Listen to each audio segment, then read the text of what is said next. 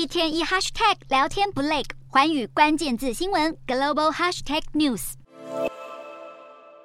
歌迷大声欢呼，因为美国流行音乐女帝碧昂斯时隔七年终于举办个人巡回演唱会，首场选址就在瑞典首都斯德哥尔摩，吸引大票粉丝抢票，想要一睹女神的风采。没想到碧昂斯的大驾光临，却意外推升瑞典的通货膨胀。碧昂斯五月在瑞典的演唱会，竟然成为当地通膨率飙升的祸首，原因在于大约有四点六万名歌迷涌入，影响周边饭店、餐厅价格大涨，加上欧洲的演唱会票价在强势美元的加持下，跟美国相比便宜许多，因此吸引许多美国歌迷大老远的飞来瑞典捧场。像是这位抢不到票的粉丝，就决定从亚特兰大漂洋过海来到斯德哥尔摩。民宿网站 Airbnb 的数据也显示，碧昂斯公布巡回地点后，搜寻相关城市的住房数量暴增百分之一百二十。像是英国威尔斯首府卡蒂夫也涌进六万名歌迷，伦敦场的周边住宿也是一房难求，连学者都直呼碧昂斯带来的超能力前所未见，等级直逼世界杯等大型赛事，